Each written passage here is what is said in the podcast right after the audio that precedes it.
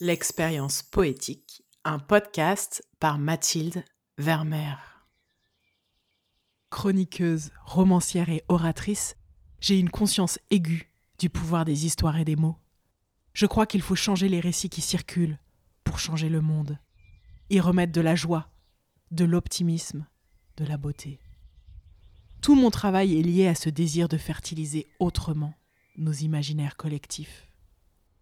La poésie, c'est le royaume de l'émotion et du sentiment, dont les traces éphémères restent longtemps. En 2022, la thématique du printemps des poètes, c'est justement l'éphémère.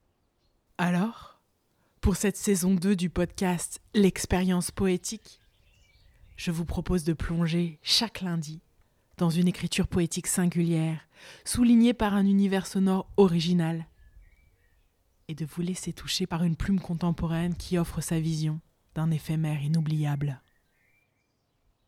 La poétesse de cette semaine me donne des frissons, d'autant plus qu'au moment de cet enregistrement, tous les esprits sont tournés vers l'Ukraine, où vient de commencer la guerre. Anna Akhmatova, puisque c'est elle à qui je pense, est née en 1889 à Odessa, une ville portuaire sur les bords de la mer Noire, une ville qui appartient alors à l'Empire russe et qui se situe aujourd'hui en plein territoire ukrainien.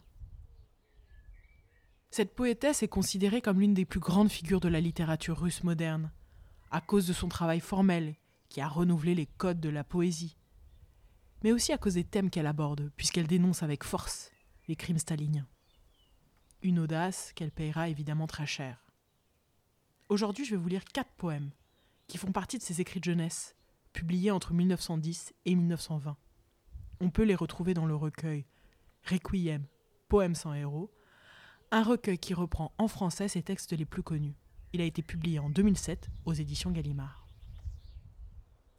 Les poèmes que j'ai choisi de vous faire entendre sont antérieurs à ses prises de position politiques. Vous allez le voir, il est question d'amour, et je trouve que sa façon d'aborder la relation, les sentiments, les ruptures, n'a pas pris une seule ride, malgré le siècle écoulé.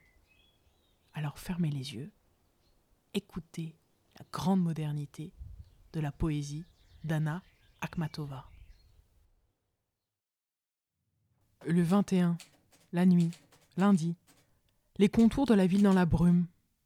Je ne sais quel nigo a prétendu que l'amour existe sur Terre. Paresse, ennui, on y a cru, on en vit, on attend le rendez-vous, on craint la séparation, on chante des chansons d'amour. D'autres découvrent le secret. Un silence descend sur eux. Je suis tombée là-dessus par hasard. Depuis, je suis comme malade. Cette concision, cet apparent détachement et cette chute. Waouh, ça me prend aux tripes. Allez, continuons l'exploration de la poésie de la grande Anna. Pas de rideau à ma fenêtre, regarde droit dans ma chambre. Je me sens toute joyeuse parce que tu ne peux pas sortir. Dis que je vis hors de toute loi, moque-toi de moi méchamment. J'ai été ton insomnie, j'ai été ton angoisse. À nouveau, pas un mot trop, une extrême concision, mais là, la tonalité est vraiment différente. Il y a de la revanche dans l'air. Ce n'est pas la personne apitoyée qui pleure sur une rupture, c'est celle qui joue. Allez, troisième texte, autre couleur. Comme une pierre blanche au fond d'un puits, dort en moi un souvenir. Je ne peux pas, je ne veux pas me battre. Il est joie et les souffrances. Il me semble que si on regardait de près dans mes yeux, on le verrait. On se sentirait plus triste et plus pensif que celui qui entend le douloureux récit. Je sais que les dieux ont transformé des hommes en objets, sans tuer la conscience.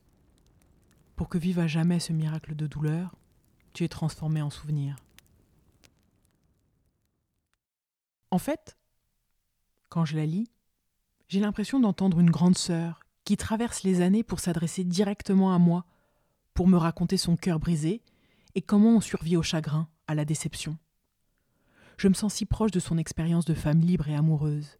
Et du coup, je me sens moins seule. Sa poésie me fait du bien.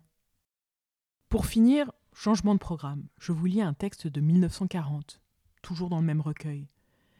1940, ça veut dire que la situation politique à l'époque est tout autre pour elle.